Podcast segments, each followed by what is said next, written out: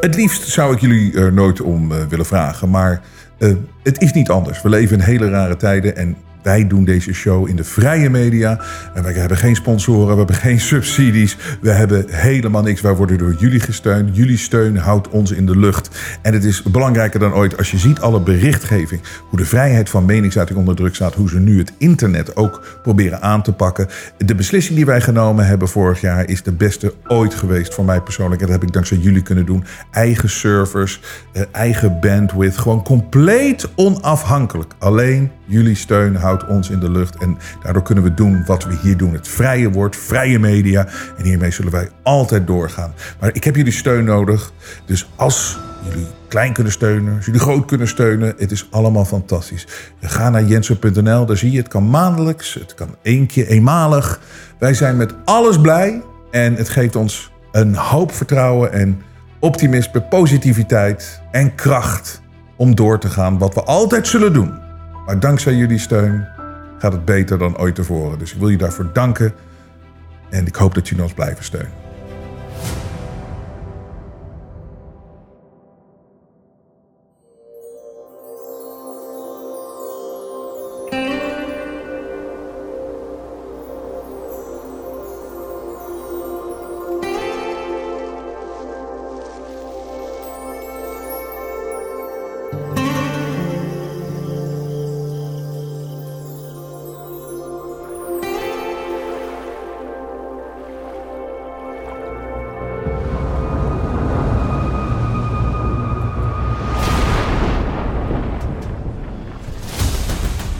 Fear the worst. Het coronavirus. Lege trucks moesten volgeladen worden met lijken.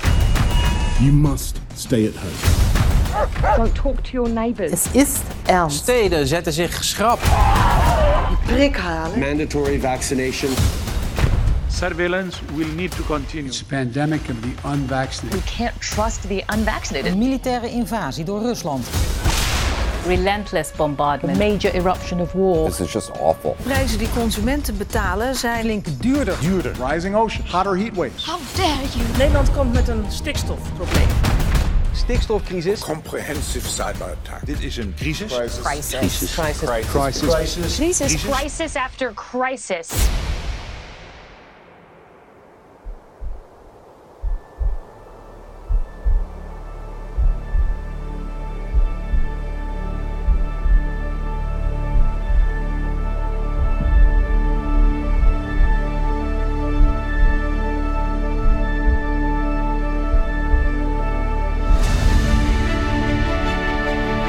Welkom, strijders voor onze vrijheid en onze rechten, die zich nooit gek laten maken en rustig blijven. Dit is de Jensen Show. Robert Jensen.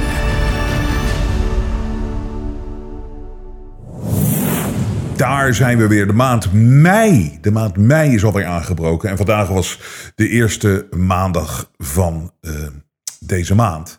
En waarom weten we dat altijd? Of waarom worden we er altijd aan herinnerd? Omdat ja, je bent gewoon bezig met je leven. Je zit op je werk of je doet wat je doet. En eh, ik ben dan het voorbereiden voor de show. En dan is het eh, gewoon, oké, ga misschien dit even, dit, zus, alles bij elkaar. Nee, dit misschien morgen, dit de volgende keer, bla bla. En dan, op, en dan opeens dit.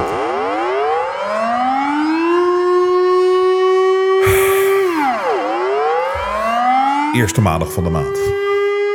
Het luchtalarm gaat dan af. En ik weet het niet, maar ik zat opeens. Dit is een van de dingen in het leven eh, waar je misschien nooit bij stilstaat, omdat het er gewoon altijd is. Maar de, de vraag waarom iedere maand dit lawaai? Ik bedoel, het is, het is, het is, het is eh, heel vervelend voor honden natuurlijk. Het gaat ook zo lang door, hè? Ga maar door, ga maar. Ja, ja Henk, het systeem werkt. Zet hem er maar uit. Nee, nee, nee. Drie minuten lang moeten we naar luisteren. Drie minuten lang. Honden worden helemaal gek. Eh, Weet je honden worden helemaal gek. Mijn frituurpan eh, die springt spontaan aan. En nu hebben we natuurlijk tegenwoordig hebben we het grote probleem met al die eh, vluchtelingen uit de Oekraïne die in Nederland zijn. Die daar op de snelweg in hun Bentleys rijden. En zoiets hebben van, wat gebeurt er, wat gebeurt er, wat gebeurt er, wat gebeurt er? Misschien had ik dat niet moeten zeggen over die Bentleys. Um, laat me even herstellen. Nee, die arme Oekraïnse vluchtelingen die nu in Nederland zijn... die met hun ezel en hun wagen uh, op, de, op de snelweg zijn... die zie je allemaal en dan horen ze opeens dit... En denken ze dat ze weer terug zijn, weet je. Dan is Poetin dus weer aan de beurt. En die ezels die omhoog gaan... Oh nee, ik weet niet wat een ezel voor het geluid maakt. Anyways, je begrijpt mijn punt. Um, dus ik vroeg me eigenlijk af, weet je, waarom is het nog steeds? En zijn wij het enige? Ik bedoel, ik, ik heb in veel landen gewoond, uh, een tijd lang. En lang genoeg om, te, om, om een beetje in te schatten of ze ook één keer per maand dit lawaai maken, dit vervelende geluid. En ja, ik kan het me niet herinneren. Ik kan geen ander land herinneren waar ik uh, meer dan een maand geweest ben. Dat zijn er best veel.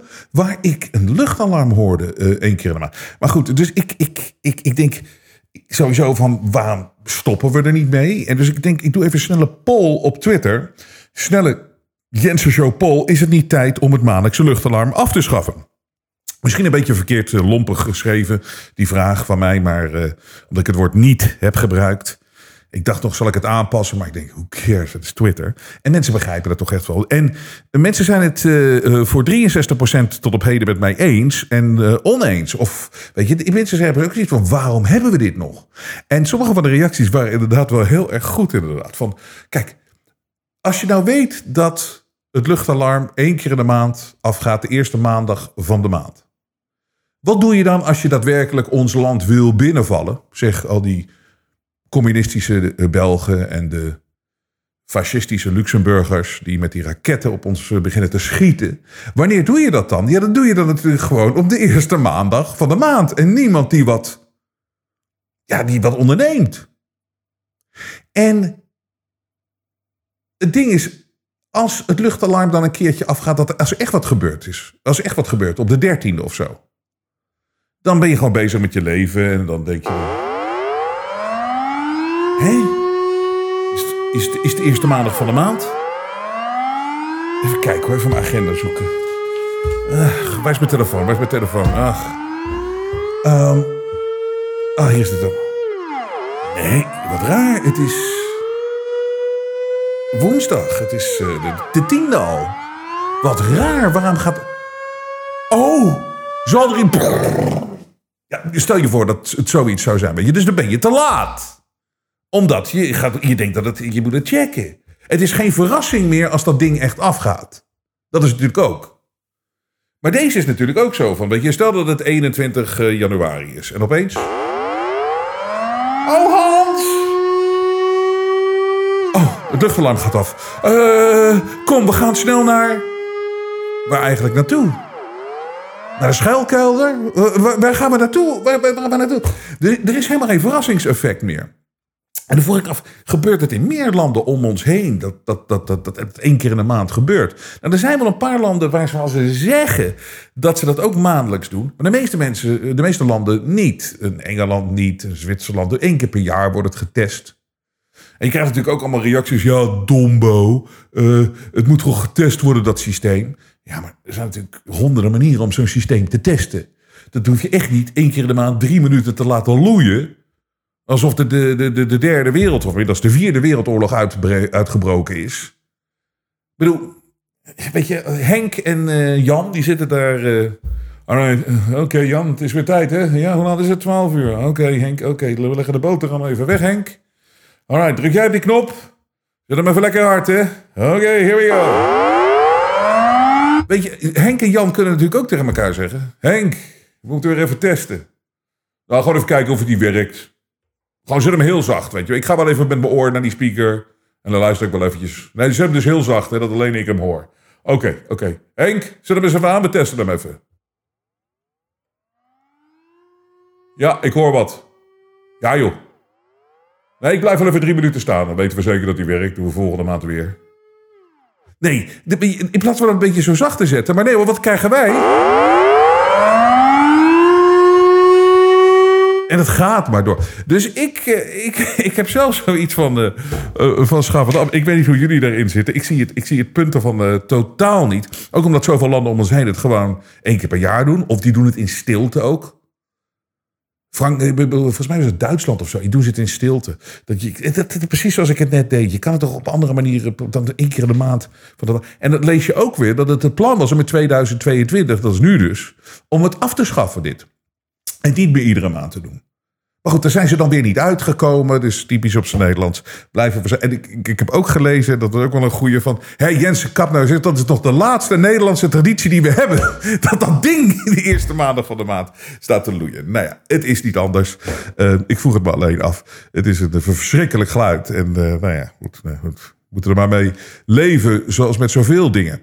Um, ik wil vandaag even hebben, er zijn natuurlijk heel veel serieuze dingen die uh, we moeten bespreken weer. Maar ook wel eens eventjes stilstaan wat er nu aan de hand is en wat voor positieve ontwikkelingen er zijn.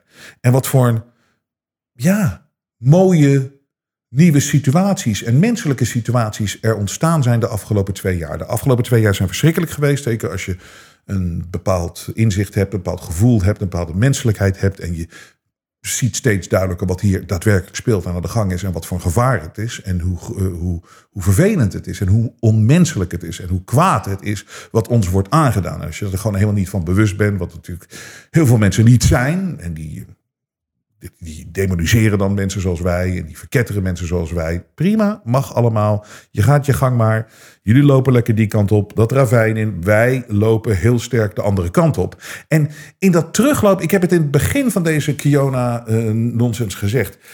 Ik zag al heel snel dat er al een parallele samenleving aan het ontstaan was.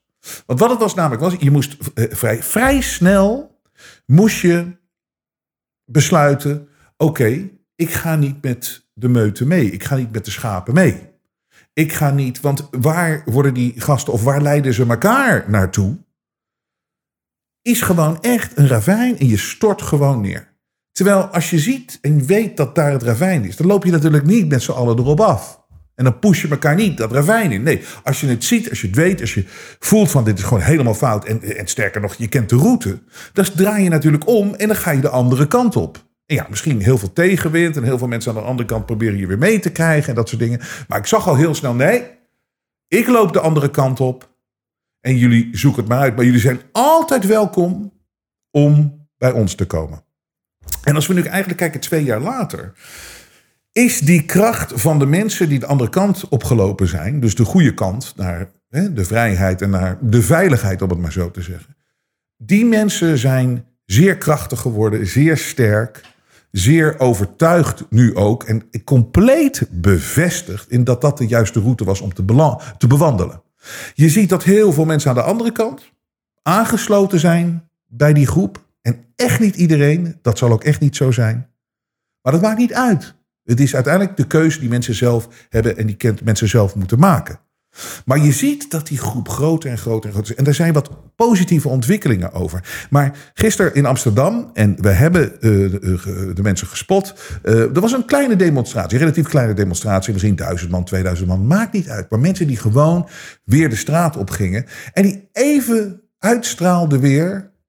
Genoeg is genoeg. We hebben beelden geschoten en we hebben natuurlijk heel veel Jensen shirts gezien. Dat, dat, dat vinden we prachtig om te zien. En je ziet weer een, een, een fantastische groep mensen samen die gewoon zo wakker is. En die zoiets heeft van: oké, we laten weer eens even zien. En we laten weer eens even voelen. En we tonen weer eens even aan dat dit nooit meer mag gebeuren.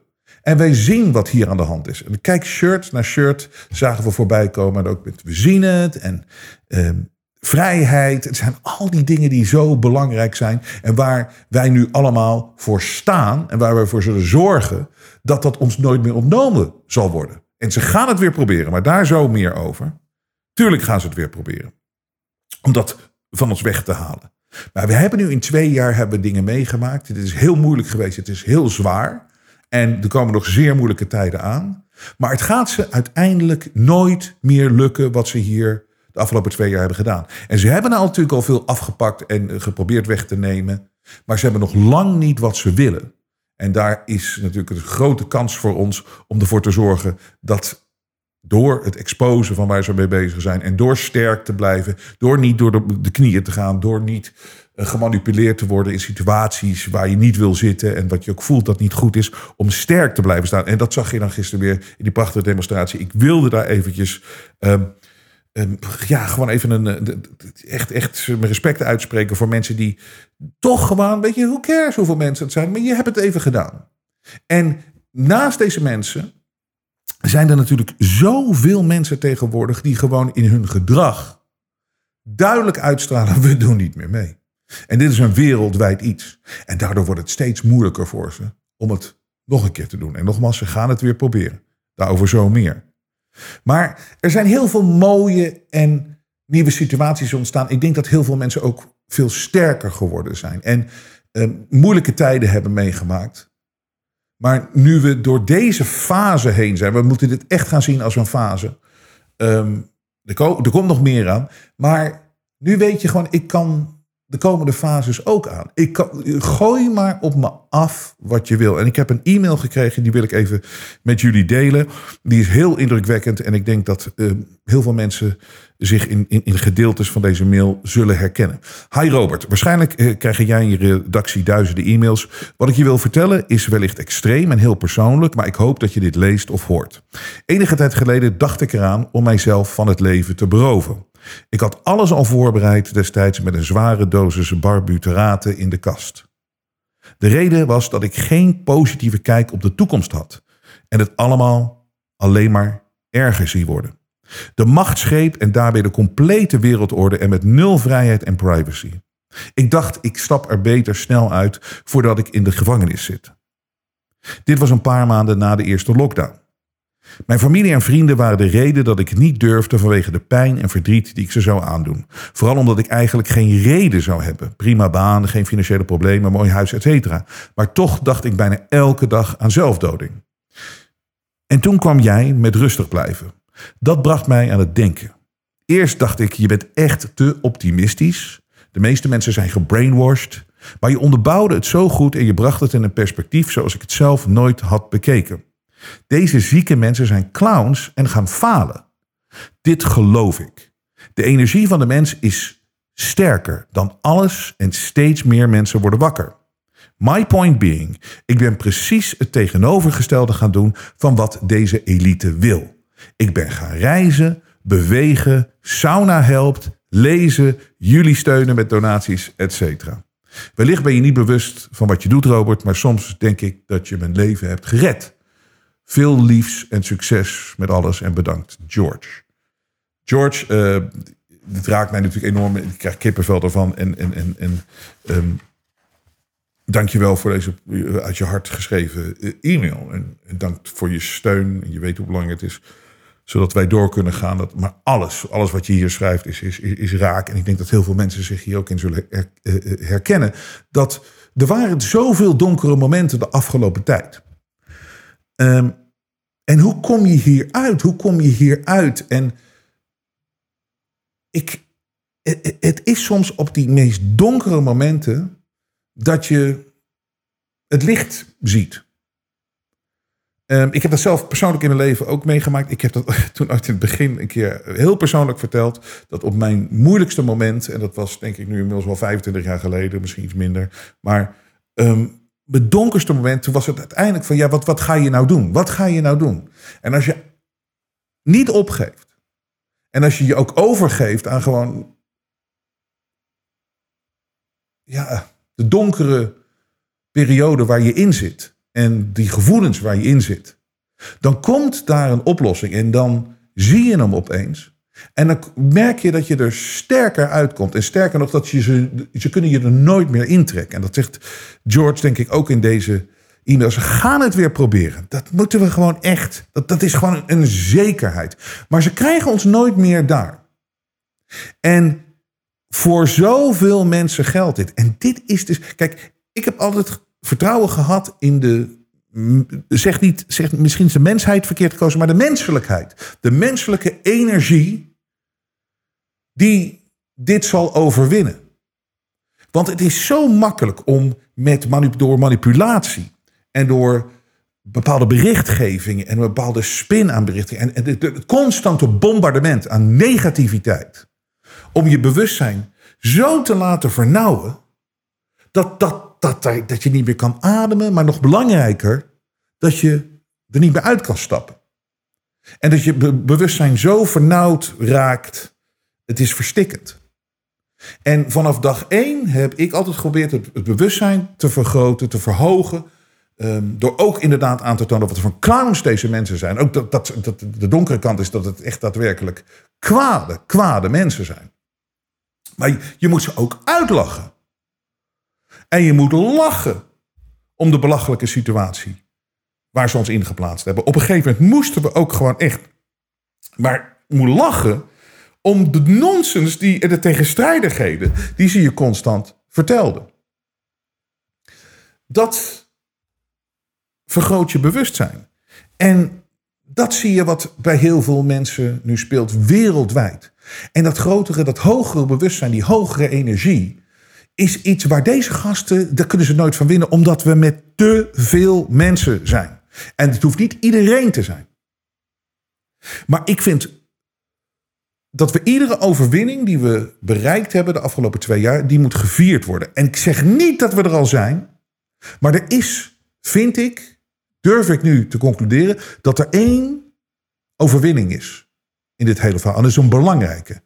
En ik zal hem even ik zal vertellen wat die overwinning is, naar aanleiding van deze mail. Beste Robert, om te ontspannen luister ik altijd naar jouw show tijdens het eh, hardlopen. Dat doe ik via Podbean.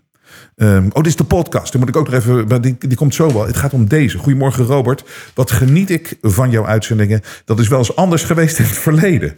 Ik zie nu dat je die tijd nodig hebt gehad om uh, als voorbereiding om met dezelfde bottenbel als toen situaties en mensen te ontleden en ontmaskeren die ons proberen te vernietigen. Pet je af, letterlijk en figuurlijk steun ik je, maar dat terzijde. Ik hoop dat veel meer mensen dat gaan doen en vooral blijven doen. Maar nu mijn punt. Denk je echt nu dat die coronapas er niet door dreigt te komen en dat ze het hierbij laten zitten? Volgens mij zijn ze al lang op de achtergrond. Met name Kuipers heeft daar al een toezegging voor gedaan in het Europarlement. Om met een QR-codepas te komen. En dan hebben we pas de echte pop aan het dansen. Dan wordt alles eraan gerelateerd. Uh, dat was ook de hele bedoeling om ons, in, om ons in een social kredietsysteem te krijgen. Ik hoop dat je dit even een andere uitzending aan elkaar heel veel sterkte en succes. Warme groet, Kobe. Nou, Kobe, dit is de overwinning die we nu lichtjes kunnen vieren. Of groot. Wetende dat we er nog niet zijn. Heel veel mensen die dus niet gekozen hebben voor dat vaccin.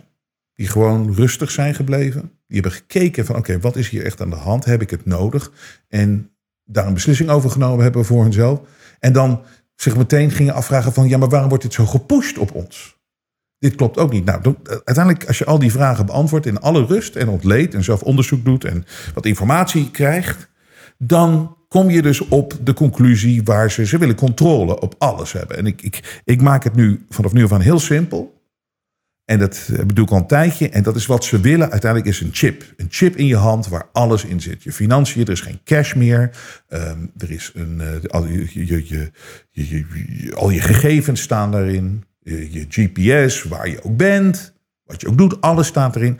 En dan hebben ze je echt bij de ballen. En dan zeker als het aangesloten wordt met op, allemaal artificial intelligence, wat heel makkelijk nu te doen is, daar komen ze ook allemaal al vooruit dat ze de technieken al hebben. En natuurlijk met allemaal camera's en satellieten en de hele wat. Je bent altijd te volgen. En het kan echt zo automatisch systeem worden dat als je door het rode licht loopt of zo, dat dan meteen door de camera dat je gespot wordt met face identification. En dat er meteen uh, dat je een bekeuring krijgt die je moet betalen. En dat er meteen een aantekening komt in je dossier. En dan mag je dit weer niet doen, dat weer niet doen. Dat weer. Dit is allemaal technisch mogelijk, zeggen ze. En ik vertrouw ze daarop. Waarom zouden ze daarover liegen? Maar het is ook het doel om ons daar te krijgen. Maar hier is die overwinning. Want wat was uit deze periode nou zo essentieel en zo belangrijk? Is dat er een vaccinatiepaspoort zou komen. Een vaccinatiepaspoort staat in het programma van de Europese Unie voor 2022.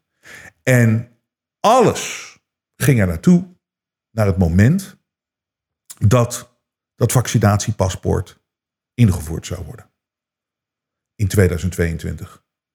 Weet je nog We konden restaurants niet meer binnen. Je kon niks meer doen. Je kon niet meer reizen, werd er allemaal gezegd. En je moest het vaccin nemen. En de logische stap daarna was gewoon geweest van... laten we het nou allemaal heel makkelijk voor jullie maken. Neem nou een vaccinatiepaspoort. Nou, het vaccinatiepaspoort was natuurlijk die eerste opstap naar... weet je wat, het wordt nog makkelijker uh, met als je gewoon een chip laat implanteren. Want daar zit dan ook alles in en ook er is geen cash meer en dat soort dingen. Maar het vaccinatiepaspoort is essentieel en is heel belangrijk. En, en had er nu moeten zijn. Had er nu moeten zijn. Gewoon, dat was, weet ik zeker, het plan.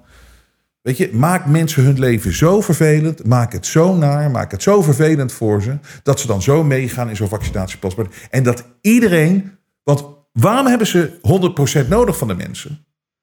En niet 80%, niet 70%, niet 65%.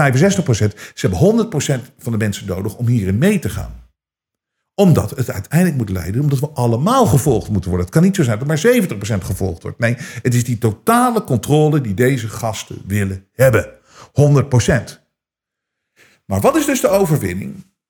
Er zijn te veel mensen vanaf dag 1 niet meegegaan. Terwijl ze dachten daar wel, zeker nadat ze de hele wereld plat gegooid hadden, dichtgegooid. Ze dachten dat ze daar wel makkelijk zouden kunnen komen. Dat is ze niet gelukt. En wat het meest fantastische is aan deze situatie, dat ook al mensen die niet doorhebben en zien wat wij zien en waar wij het hier over hebben, en die ons misschien voor gek verklaren, heel veel van die mensen. Ik heb een perso persoonlijk doe uh, testen. Ik vraag andere mensen om, het, uh, om, om in hun omgeving te testen onder mensen. Weet je wat mensen allemaal zeggen? Nee, als, als ik nu weer. Ik heb, ik heb er twee genomen. Maar als ik nu weer gevraagd word om een vaccin. Nee, ik doe het nooit meer. Nee, ik doe het nooit meer. Doe een test in je omgeving. En ik weet dat ik hier niet te optimistisch over ben. Want ik heb het. Uh, je, je kan het aan iedereen vragen op straat. En zelfs de mensen die gewoon maar meegegaan zijn in het begin, die voelen zich of belazerd. Dat is zeker een groep. Of mensen die het niet eens zo door, die echt wel meegaand zijn in het leven, maar toch een gevoel hierbij hebben gehad van nee, dit klopt niet. Er was hier iets niet oké en nu doe ik het niet meer. De mensen, genoeg mensen, want daar gaat het om, het hoeft niet iedereen te zijn. Genoeg mensen hebben zoiets van dit doe ik nooit meer. Ik daag je uit. En laat me weten, robert.jensen.nl, vraag het in je omgeving. En stel de vraag aan mensen, weet je wel, die jou voor gek verklaren dat je het niet deed. En weet ik van wat allemaal in het begin. Je ziet een hele grote wereldwijde omslag.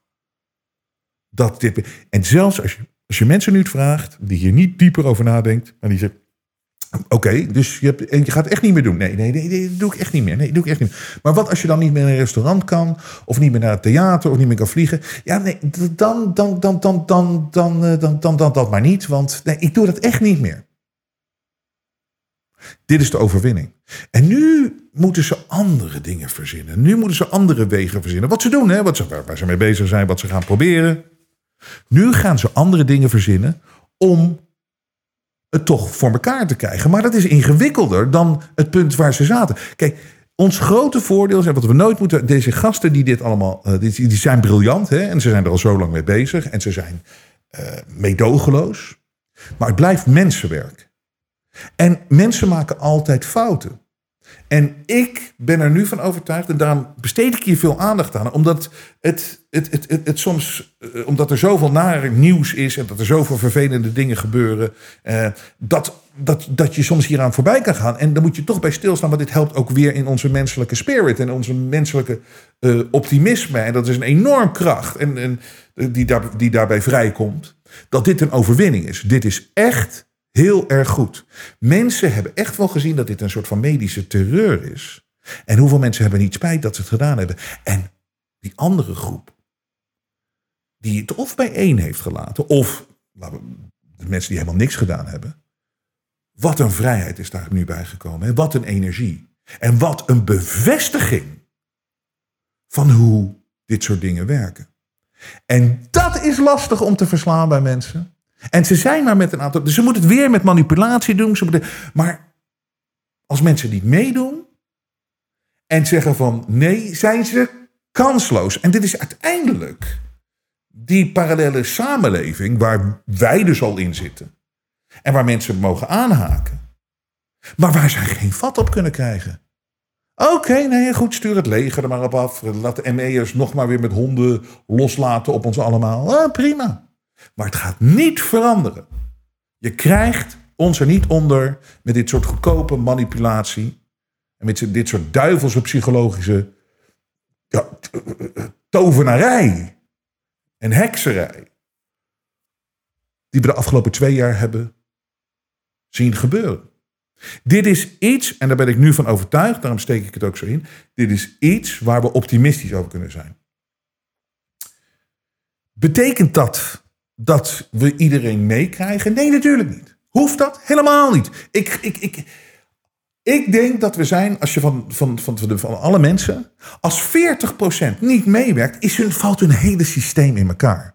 En ik denk dat we daar met die vaccinaties en die vaccins, dat we daar nu gekomen zijn. Mensen die ook hun kinderen niet willen vaccineren. Je hebt maar 40% nodig. 60%, 40% is zoveel mensen, daar lukt het mee. En misschien zijn deze 40% niet bewust van het eindspel wat ze willen, een chip en totale controle en je bent je vrijheid kwijt. Maar die 40% is wel hartstikke nodig om hun plannen te vertragen en uiteindelijk te torpederen. En ik denk, en ik weet zeker, ik denk niet eens, ik weet zeker dat we daar nu zijn. Maar krijg je alle mensen mee? Nee, maar laat ze. Ze lopen dat ravijn in, laat ze alsjeblieft gaan. Niet te veel discussies, niet te veel proberen meer om te halen. Wel als we erom vragen. We kunnen altijd ons best doen. Maar laat hun gedrag ons niet naar beneden halen. En ook niet qua gevoel. En ook niet waar we uiteindelijk met z'n allen naartoe moeten. Wij.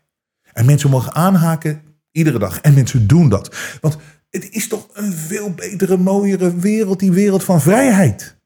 En die wereld van sterk zijn.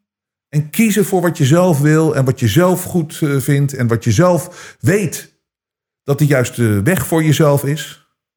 Dan maar meelopen met alles. En als je ziet dat het alleen maar minder en minder wordt. Dus mensen komen vanzelf al. Het is, het is, het is te, hoe moet je het zeggen? Het is te. Uh, ik, wil, ik wil het woord geil gebruiken, maar dat is het gewoon. De aantrekkingskracht is te groot. Maar krijgen we iedereen mee? Nee. Ik heb hier een voorbeeld van zo'n man zoals dit. Er is zoveel psychologische schade aangebracht bij mensen dat het niet meer te herstellen is. Dit is een man in Amerika.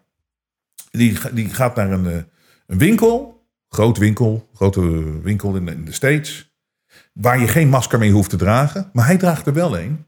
Maar hij eist dat mensen op anderhalve meter afstand van hem blijven of ver weg van hem blijven. En hij heeft zelfs een, een, een peperspray heeft hij meegenomen. Dat als mensen te dichtbij komen, dan spuit hij dat in mensen hun ogen. Dit, is, dit, is, dit is in beelden. Kijk, maar deze mensen, die zijn, het is psychologisch. Het, komt het komt niet meer goed. Forget about it. En uiteindelijk, je kan er niks anders aan doen dan ze toch uit te lachen. Moet je eens kijken naar deze man. It started. Thank you. Thank you. Oh my goodness! Stop. Get away. I'll walk you here. You're my life. You don't need to do that. You don't Uh, need to do this. I'm gonna call the cops. Yeah. Should they stop them? Stay away, sir. Sir, stay away. I'm not getting near you. Near you. You're unmasked. Is that pepper spray? Yes. Okay.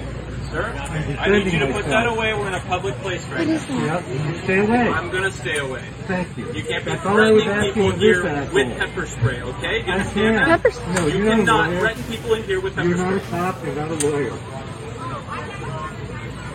I don't need this. Oh, no. Uh, Niet te geloven. Deze mensen zijn verloren. Er is zoveel psychologische schade aangericht bij mensen. Eh, maar het, het is ook voor mij, je, ik irriteer me als ik iemand met een mondkap zie lopen. Irriteer me. Ik voel iets van de irritatie. En dan moet ik me altijd helpen herinneren, Robert, rustig. Nou, focus je nou op al die mensen die waarover daar, daar klaar mee zijn. En die hier niet meer in meedoen. Bedoel, Het is zo'n kleine groep die nog met zo'n masker eh, oploopt. Dus vergeet het maar. Bij deze mensen zijn gewoon psychologisch beschadigd. En het is niet anders. Maar ze kunnen ons niet meer mee naar beneden trekken. Dat hebben twee jaar lang hebben we ons eh, eh, tegen verzet. En we hebben gewonnen. Klaar. Maar nu het vervelende nieuws dat inderdaad. Weet je, ze zullen gaan rommelen en ze zullen proberen en ze zullen met hele nare dingen gaan komen. om toch weer terug te krijgen waar ze zaten. Denk niet dat we verlost zijn van dit kwaad. Maar gaat het ze lukken? Nee, want je kan nu alles tegen ons gooien. En bereid je voor op de ergste dingen. Maar ons krijgen, denk aan de, de, de mail van George daarnet. Je zag het niet meer zitten. Maar je hebt rustig gekeken naar wat er gebeurde en je kwam er beter uit. En het volgende, weer rustig blijven. Ik heb niet voor niks dit hier rustig eh, gelanceerd. Rustig blijven. En dan komen we er weer beter uit. Maar deze psychopaten, deze dombo's, deze cirkels, deze, deze onogelijke mensen, deze echte cirkels, blijven doorgaan. Hier, dit is eh, Bill Gates wa- waarschuwt voor nieuwe coronavariant. Dus die zit, daar weer, ehm, die zit daar weer de dingen bang, bang te maken. De World Health Organization doet ook weer mee, waar Gates natuurlijk gewoon eigenaar van is. Dat weten we inmiddels. Ehm, het risico op een besmettelijke en fatalere variant is nog niet geweken. Dus moet je nagaan. Die Bill Gates, empathieloos, psychopaat. Weet je, iedereen heeft weer zijn leven eh, terug en, en pakt hem weer op. En deze man, die, die zit weer te gniffelen dat er weer iets nieuws aankomt. Dus ze hebben weer iets verzonnen, joh. Er komt, ze gaan het weer op ons, op ons afgooien. Maar nogmaals, wij blijven rustig. We blijven realistisch. En wij kijken gewoon het kwaad recht in de ogen aan. En we schijnen er het licht op. En dat is de manier om het te doen. En hier heb ik mij ook aan gestoord. Je hebt de AIVD natuurlijk. En de Algemene Inlichtingen en Veiligheidsdienst. En er was een berichtgeving ehm, de afgelopen paar dagen over het volgende. Dit was, dit was de kop van de A- eh, AIVD. Protest tegen de overheid steeds harder en gevaarlijker. Nou, dan wordt dat natuurlijk overal overgenomen en andere dingen ook. Ik ga sowieso over dat rapport dan praten. Maar de AIVD is natuurlijk voor de veiligheid van de mensen. En waar je nou zo op hoopt. Ik weet dat het gebruikt wordt voor andere dingen ook natuurlijk. Hè, maar waar je nou zo op hoopt is dat mensen die daar werken. En hetzelfde geldt voor politie, voor ME, voor dat soort dingen. Dat je nou eens gaat zien dat je doet dit voor de veiligheid voor de mensen, voor, voor de bevolking. En als je dan komt met een, een, een, een, zo'n boodschap, zo'n bangmakerijboodschap, protest tegen de overheid steeds harder en gevaarlijker. Je werkt niet per se voor de overheid. Je werkt, je werkt er voor de veiligheid van alle burgers. Protest tegen de overheid steeds harder en gevaarlijker. En ik dacht, nou heb ik het volgende. Ik denk, ik dacht, het eens om. Hoeveel harder de afgelopen twee jaar heeft de overheid niet opgetreden tegen de burger? Dit hebben we nog nooit gezien. Een lockdown is nog nooit op deze manier mensen aangedaan. Een lockdown. Ga thuis zitten. Het ontnemen van rechten, het ontnemen van je vrijheden. Het aantal faillissementen van, van eigen ondernemers, van, van, van, van, van, van, de, van de middenstand. 200.000 was de verwachting. Voor wat? De overheid heeft gezegd, je moet in de lockdown. Terwijl al heel snel duidelijk was dat dat virus niet zo gevaarlijk is dat het dit verantwoordt. En wat gaan mensen dan doen? Die willen hun vrijheid terugpakken. En wat, wat, wat komt er voor een, een, een, een tegenkracht? Wat komt er voor tegenkracht? Honden worden losgelaten. De beelden zijn verschrikkelijk, kunnen we nooit vergeten. Mensen worden weggespoten met waterkanonnen omdat ze opkomen voor hun vrijheden. En deze, deze uh, fantastische demonstraties waren namelijk iedereen die daar aanwezig is geweest, en dat zie je wereldwijd ook. Het, het, het, het zijn echt meer gewoon spirituele bijeenkomsten van mensen die voor hun vrijheid strijden.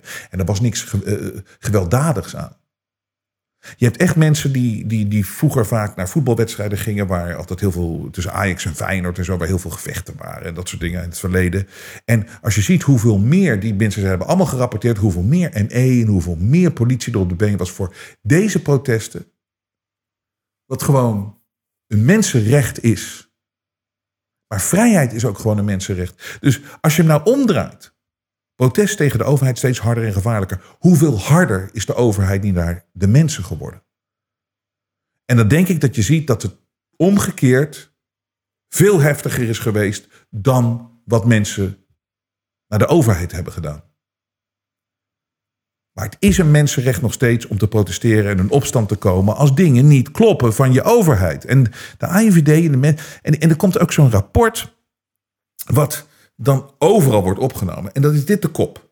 Rechtse extremisten radicaliseren en willen terroristische aanslag plegen om rassenoorlog aan te wakkeren.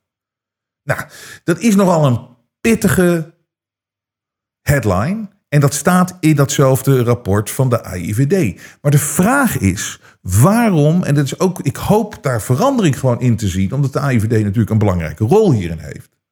Waarom de politieke lading hier aan meegeven. Ik heb afgelopen vrijdag heb ik uit, duidelijk uitgelegd dat een van de dingen die ik het geleerd heb, is niet in links-rechts denken. Het, het, is absurd. Het is, het, is, het, is, het is een spel van mensen die het politieke systeem gewoon in handen hebben, om het maar zo te zeggen, of iets willen bereiken, ja, dan denk je niet in links en rechts. Het maakt niet uit wie er aan de macht zit.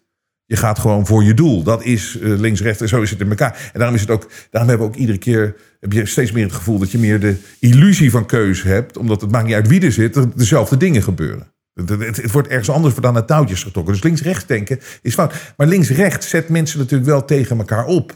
En dus waarom Waarom, waarom is de headline en waarom is in het rapport, waarom komt de AIVD niet met iets neutraals? AIVD, extremisten radicaliseren en willen terroristische aanslag plegen om rassenoorlog aan te wakkeren.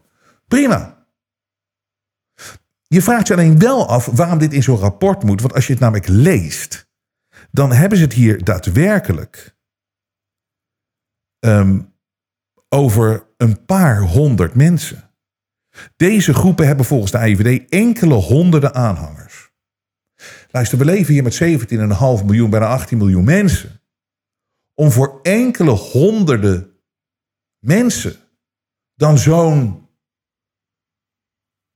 bangmakerig rapport te schrijven en met daar de focus op. En je weet dat dat overgenomen gaat worden in de media. En dat dan ook zeg maar aan de extreem rechtse kant neer te zetten. Is gewoon niet de juiste manier om dit te doen. Het gaat om een paar honderd mensen op 17,5 miljoen mensen. Ik weet wat de dombo's zeggen van... Ja, maar zijn maar een paar mensen nodig om dit allemaal voor elkaar te krijgen. Nou, nou, nou, nou, nou. Als het een paar honderd mensen zijn... dan is dat goed. Daar heb je dan een AIVD voor om, om, dat in de gaten te houden. Maar niet om paniek te zaaien en een sfeertje te creëren... alsof dit het grootste gevaar voor Nederland is. Want kom dan eens met... Een, ja, wat is dan de afgelopen jaren gebeurd op dit vlak... of de jaren daarvoor? Maar het ding is, want je weet dat de media hier natuurlijk weer zo, zo, zo, zo de linkse media is hier zo vals in als wat dan ook. Want er staat ook in het rapport, volgens de IVD hebben ook uiterst linkse activisten, vooral anarchisten, meer voet aan de grond gekregen. Maar is extremisme onder hen nauwelijks een probleem? Nauwelijks een probleem. Hele rare zin ook weer. Kijk, dus het is, je hebt extreem rechts, maar je hebt uiterst links. En daar is, hebben ze ook meer voet aan de grond gekregen, maar is extremisme onder hen nauwelijks een probleem. Nou weet je, als je het over 200 mensen hebt op 17,5 miljoen mensen, vind ik dat ook nauwelijks een probleem. Als ik heel eerlijk ben. Maar waarom ook uit dat rapport, waarom dat verschil maken tussen linkse en rechtse groepen? We hebben dus over een paar honderd mensen die worden extreem rechts. En een groep van linkse activisten, maar is nauwelijks, dus dat is niet zo'n groot probleem. Waarom de politiek erin? Het verdeelt alleen maar. En als dat de intentie is hiervan, dan is dat natuurlijk bijzonder teleurstellend en het helpt niet. Maar we moeten hier los van komen. En die, die, die, die, die, die, die, die schreeuwende headlines. Het helpt helemaal, helemaal, helemaal niemand. En het, het geeft je voornamelijk geen veilig gevoel. Oké, nog even een paar mensen feliciteren op het eind. Congratulations! Hier. Het, het, is allemaal uit Engeland, maar je weet niet wat je leest, joh. Het is echt, het, het is echt gewoon. Het is niet te geloven. Maar goed, daar gaan we. Gefeliciteerd, dit is onze nieuwe maatschappij. Government-funded report urges NHS, dat is dus de National Health Service, to use terms chest feeding and frontal birth instead of breast and vaginal. Dus, dus het is. Tegenwoordig mag je niet meer zeggen dat iemand geboren is vaginaal, maar je moet zeggen aan de voorkant. Je kan niet meer vaginaal zetten, want dat is, dat is seksistisch. Want ook uh, mannen kunnen tegenwoordig kinderen hebben, krijgen. Volgens de nieuwe, uh, nieuwe ideeën van deze wereld. En borstvoeding mag je ook niet meer zeggen. Je moet zeggen borstkasvoeding. Want ook mannen kunnen melk produceren voor baby's. Trans women are told to call 999 if they are made to, to leave female-only spaces and feel unsafe. Dus als je man bent, maar je voelt je vrouw, dan word je dus door Mermaids, dat is de UK's largest child transgender charity, kinder transgender eh, charity in Amerika, Mermaid, eh, in, in, de, in, in de Verenigd Koninkrijk. dan mag je, ze roepen op, bel het alarmnummer als je dus geweigerd wordt in een vrouwentoilet of in een vrouwenkleedkamer of wat dan ook. NHS accused of prioritizing trans people for breast surgery over women with medical needs. Dus vrouwen komen echt met, uh, met, met echt medische problemen aan hun borsten, maar die gaan onderaan de wachtlijst, dat is dan nu naar buiten gekomen, omdat trans mensen krijgen voorrang om aan de borsten. Om een lekker setje erop te plaatsen. Duitse stad slaat, uh, staat blote borsten toe in alle zwembaden. Beter voor de gelijkheid. Het Duitse stad Göttingen heeft een opvallende primeur. Het wordt de eerste stad van het land waar blote borsten in alle zwembaden zijn toegestaan. Het doel van de maatregel is om meer gelijkheid tussen mannen en vrouwen te stimuleren. Het grappige is dat geen één man hier een probleem mee heeft met deze wetgeving. Norfolk, dan gaan we weer naar Engeland. Norfolk uh, uh, um, issues list of 37 sexual identities and genders to help officers deal with members of the public, with critics calling it complete waste of taxpayer money. Dus het is dus LGBT plus tegenwoordig. En plus, er is nu een lijst gemaakt van 37, 37 seksuele identiteiten. University midwife students taught to care for men giving birth through their penis. Dus het is nu een universiteit, dit is, dit is de Edinburgh Napier University. Hij heeft studenten geadviseerd, ze moeten zich voorbereiden dat zowel mannen als vrouwen kinderen kunnen baren. En mannen doen dat dus door hun penis. Ik vind het prachtig. Ik vind het prachtig. En ik vind het heel mooi. En ik zal je vertellen, ik, respect, ik heb respect voor alles en iedereen wat je ook doet na je geboorte. Maar hoe je ook door het leven wil gaan. Maar een man is een man bij geboorte. Een vrouw is een vrouw. Vrouwen kunnen kinderen krijgen en mannen kunnen dat niet. Oeh, wat een gevaarlijke uitspraak. Het is niet anders. Ja, ik, ik, het is gewoon zo. Sommige dingen zijn gewoon zoals ze zijn. Maar ik hoop dat iedereen begrijpt. Er is veel vooruitgang. De media toont zijn ware gezicht. Maar Robert Jensen buigt voor niemand. Steun het echte geluid via jensen.nl en wees onderdeel van de vooruitgang. Het vrije geluid laat zich niet censureren.